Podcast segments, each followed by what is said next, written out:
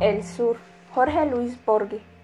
El hombre que desembarcó en Buenos Aires en 1871 se llamaba Jonas Dalman y era pastor de la iglesia evangélica en, en 1939. Uno de sus nietos, Juan Dalman, era secretario de una biblioteca municipal en la calle Córdoba y se sentía hondamente argentino. Su abuelo materno había sido aquel Francisco Flores, del segundo de infantería de línea que murió en la frontera de Buenos Aires, lanceando por, indios de Cartriel. En la discordia de sus dos linajes, Juan Dalman, tal vez a impulsos de la sangre germánica, eligió el de ese antepasado romántico o de muerte romántica, un estuche con el daguerrotipo de un hombre inexpresivo y barbado, una vieja espada, la dicha y el coraje de ciertas músicas el hábito de estrofas de Martín Fierro, los años, el desgano y la soledad fomentaron ese criollismo algún, algo voluntario, pero nunca ostentoso. A costa de algunas privaciones, Dalman había logrado salvar el casco de una estancia en el sur que fue de los Flores. Una de las costumbres de su memoria era la imagen de los eucaliptos balsámicos y de la larga casa rosada, que alguna vez fue carmesí. Las tareas y el acaso la indolencia lo retenían en la ciudad. Verano tras verano se contentaba con la idea abstracta de posesión y con la incertidumbre de su casa estaba esperándolo, en un sitio preciso de la llanura. En los últimos días de febrero de 1939 algo le aconteció. Ciego a la culpa, el destino puede ser despiadado con las mínimas distracciones. Dalman había conseguido esa tarde un ejemplar descabalado de las mil y una noches de Whale. Habido de examinar ese hallazgo, no esperó que bajara el ascensor y subió con apuros las escaleras. Algo en la oscuridad le rozó la frente. ¿Un murciélago? ¿Un pájaro? En la cara de la mujer que le abrió la puerta vio grabado el horror la mano que se pasó por la frente salió roja de sangre. La arista de un batiente recién pintado que alguien se olvidó de cerrar le había hecho esa herida. Dalman logró dormir, pero a la madrugada estaba despierto, y desde aquella hora el sabor de todas las cosas fue atroz. La fiebre lo gastó y las ilusiones de las mil y unas noches sirvieron para decorar pesadillas. Amigos y parientes lo visitaban, y con exagerada sonrisa le repetían que lo había hallado muy bien. Dalman los oía con una especie de débil estupor y le maravillaba que no supieran que, estaban en el infierno. Ocho días pasaron, como ocho siglos. Una tarde, el médico habitual se presentó con un médico nuevo y lo condujeron a un sanatorio de la calle e-, Ecuador porque era indispensable sacarle una radiografía. Dalman en el coche de plaza que los llevó, pensó que en una habitación que no fuera la suya podría al fin dormir. Se sintió feliz y conversador. En cuanto llegó lo desvistieron, le raparon la cabeza, le sujetaron con metales a una camilla, lo iluminaron hasta la ceguera y el vértigo, lo auscultaron y un hombre enmascarado le clavó una aguja en el brazo. Se despertó con náuseas, vendado y en una celda que tenía algo de pozo. Y en los días y noches que siguieron a la operación pude entender que apenas había estado hasta entonces en un arrabal del infierno. El hielo no dejaba su boca el menor rastro de frescura. En esos días Dalman minuciosamente se odió, odió su identidad, sus necesidades corporales, su humillación, la barba que le erizaba la cara, Sufrió con estoicismo las curaciones, que eran muy dolorosas, pero cuando el cirujano le dijo que había estado a punto de morir de una septicemia, Talman se echó a llorar, condolido de su destino. Las miserias físicas y la incesante previsión de las malas noches no le habían dejado pensar en algo tan abstracto como la muerte. Otro día el cirujano le dijo que estaba reponiéndose y que muy pronto podría ir a convalecer a la estancia. Increíblemente, el día prometido llegó. A la realidad le gustan las simetrías y los leves anacronismos. Talman había llegado al sanatorio en un coche de plaza y ahora un coche de plaza lo llevaba a la Constitución, la primera frescura del otoño. Después de la opresión del verano, era como un símbolo natural de su destino rescatado de la muerte y la fiebre. La ciudad a las 7 de la mañana no había perdido ese aire de casa vieja que le infunde la noche. Las calles eran como largos zaguanes, las plazas como patios. Dalman la reconocía con felicidad y un principio de vértigo. Unos segundos antes de que las, las registraran sus ojos, recordaba las esquinas, las carteleras, las modestas diferencias de Buenos Aires. En la luz amarilla del nuevo día, todas las cosas regresaban a él. Nadie ignoraba que el sur empieza del otro lado del Rivadía. Dalman solía repetir que ello no es una convención y quien atraviesa esa calle entra en un mundo más antiguo y más firme.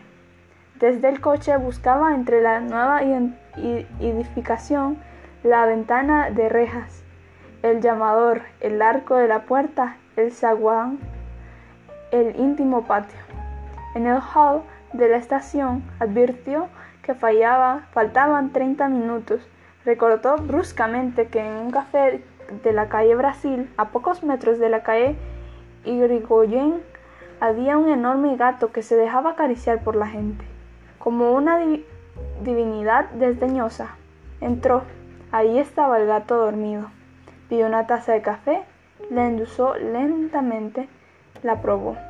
Ese placer le había sido vedado en la clínica y pensó, mientras alisaba el negro pelaje, que aquel contacto era ilusorio y que estaban como separados por un cristal, porque el hombre vive en el tiempo y en la sucesión y el mágico animal en la actualidad, en la eternidad del instante. A lo largo del penúltimo andén, el tren esperaba.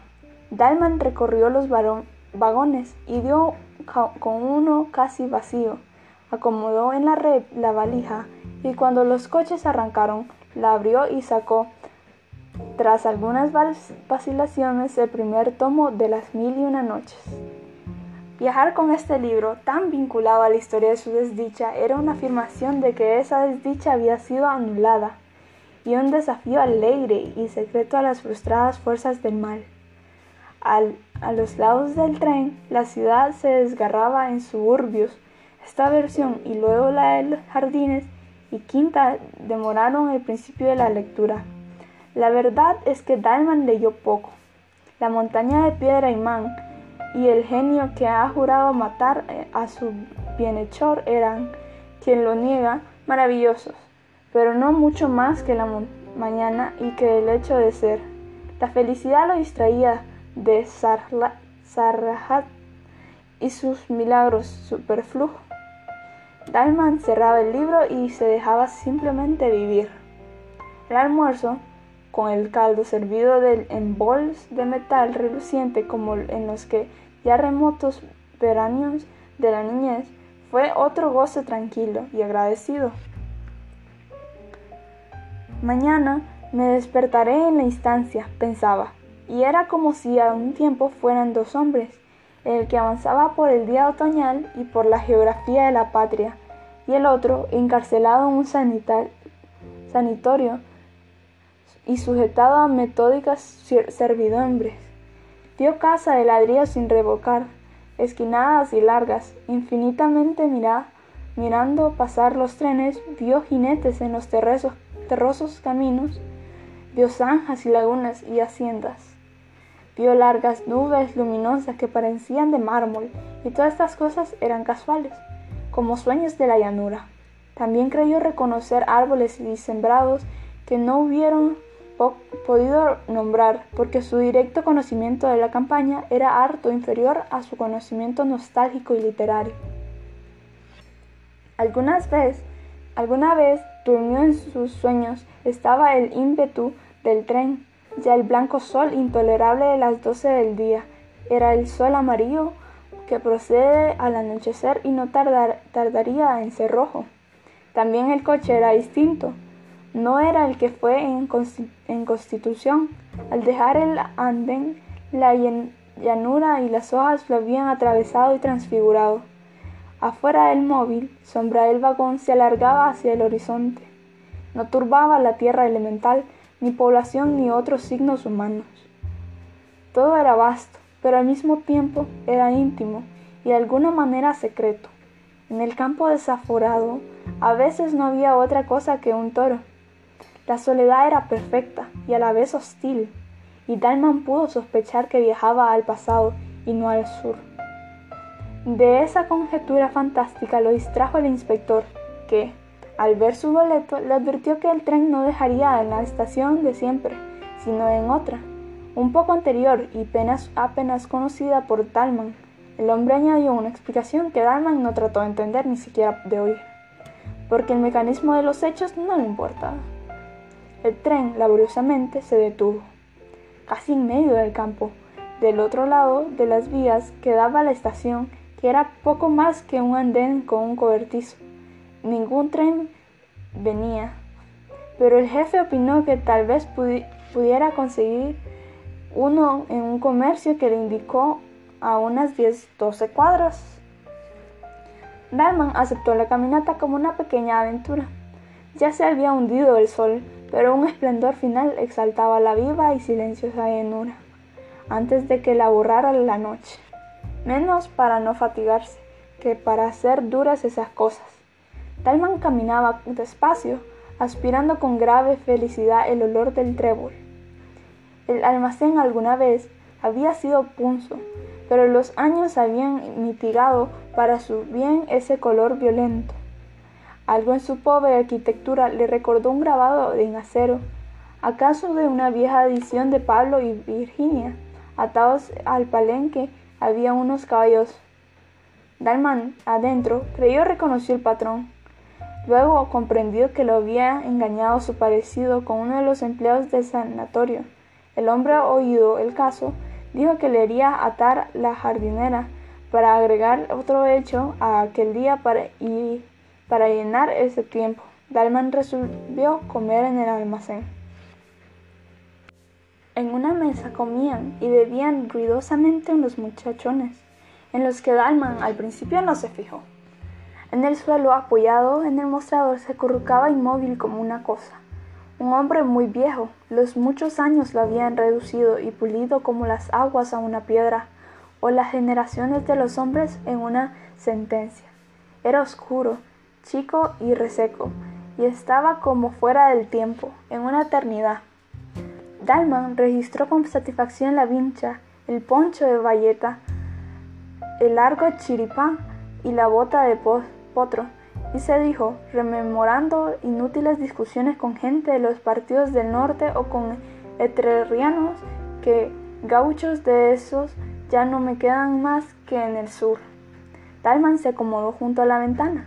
La oscuridad fue quedándose con el campo, pero su olor y sus rumores aún le llegaban entre los barrotes de hierro. El patrón, el patrón le trajo sardinas y después carne asada, Dalman las empujó con unos vasos de vino tinto. Ocioso paladeaba el áspero sabor y dejaba errar la mirada por el local, ya un poco soñolienta. La lámpara de querosén pendía de uno de los tirantes. Los parroquianos de la otra mesa eran tres. Dos parecían peones de chacra, otros de rasgos achinados y torpes. Bebía con el chambergo puesto. Dalman de pronto sintió un leve roce en la cara, junto al vaso ordinario de vidrio turbio. Sobre una de las rayas del mantel había una bolita de miga. Eso era todo, pero alguien se la había tirado. Los de la otra mesa parecían ajenos a él. Dalman, perplejo, decidió que nada había ocurrido y abrió el volumen de las mil y una noches, como era para tapar la realidad. Otra, bolita lo alcanzó a los pocos minutos y esta vez los peones se rieron. Dalman dijo que no estaba asustado, pero que sería un disparate que él, un convaleciente, se dejara arrastrar por desconocidos a una pelea confusa. Resolvió salir Ya estaba de pie cuando el patrón se, le acercó y lo exhortó con voz alarmada. Señor Dalman, no les haga caso a esos mozos que están, en medio, están medio alegres. Dalman no se extrañó de que el, el otro ahora lo conociera, pero sintió que estas palabras conciliadoras agravaban, de hecho, la situación. Antes la provocación de los peores era una cara accidental casi a nadie. Ahora iba contra él y contra su nombre, y lo sabían los vecinos. Diamond hizo a un lado al patrón, se enfrentó con los peones y les preguntó qué andaban buscando.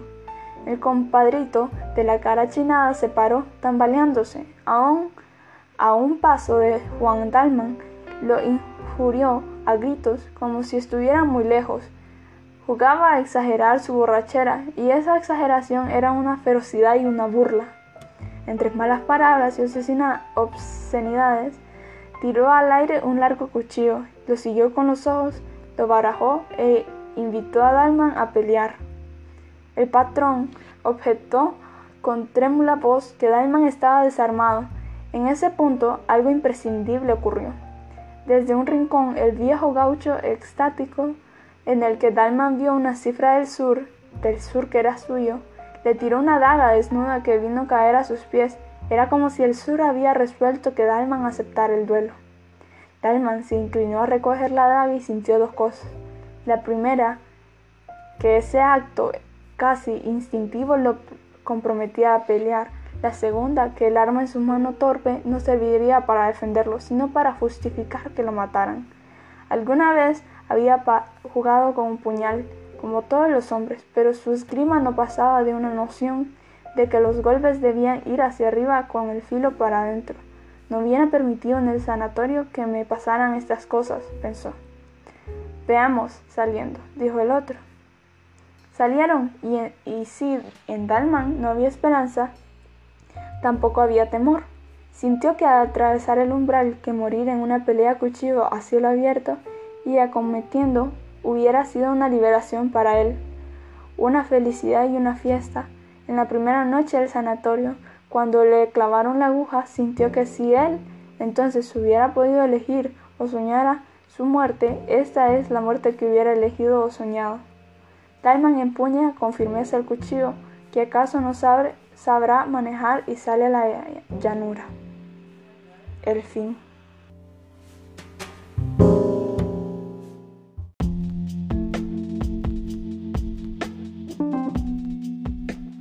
Biografía Jorge Luis Borges Jorge Luis Borges procedía de una familia de próceres que contribuyeron a la independencia del país. Un antepasado suyo, el coronel Isidro Suárez, había guiado a sus tropas a la victoria en la mítica batalla de Junín. Su abuelo Francisco Borges también había alcanzado el rango de coronel, pero fue su padre, Jorge Borges Haslam, quien rompió con la tradición familiar. Se empleó como profesor de psicología e inglés. Estaba casado con la delicada Leonor Acevedo Suárez y con ella y el resto de de su familia abandonó la casa de los abuelos donde había nacido Jorge Luis y se trasladó al barrio de Palermo a la calle Serrano 2135, donde creció el aprendiz del escritor teniendo como compañera de juegos a su hermana Nora. En aquella casa jardinada aprendió Borges a leer inglés con su abuela Fanny Haslam y como se refleja en tantos versos, los recuerdos de aquella dorada infancia lo acompañarían durante toda su vida. Con apenas seis años confesó a sus padres su vocación de escritor e inspirándose en un pasaje de Don Quijote de la Mancha, redactó su primera fábula cuando corría el año 1907. La tituló La víscera fatal. A los diez años comenzó ya a publicar, pero esta vez no una composición propia, sino una brillante traducción del castellano de El príncipe feliz de Oscar Wilde.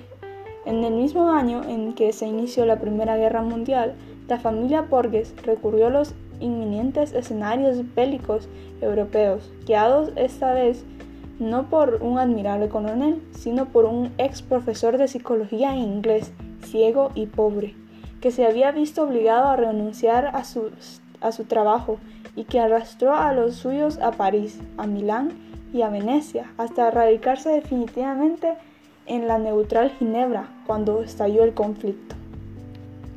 Borges era entonces un adolescente que devoraba insaciablemente la obra de los escritores franceses, desde los clásicos como Voltaire o Victor Hugo, hasta los simbolistas Baudelaire, Verlaine y Mallarmé, y que descubría maravillado el expresionismo alemán, por lo que se dedicó, decidió a aprender el idioma descifrado por su cuenta la inquietante novela de Gustav Meyrink, El Golem.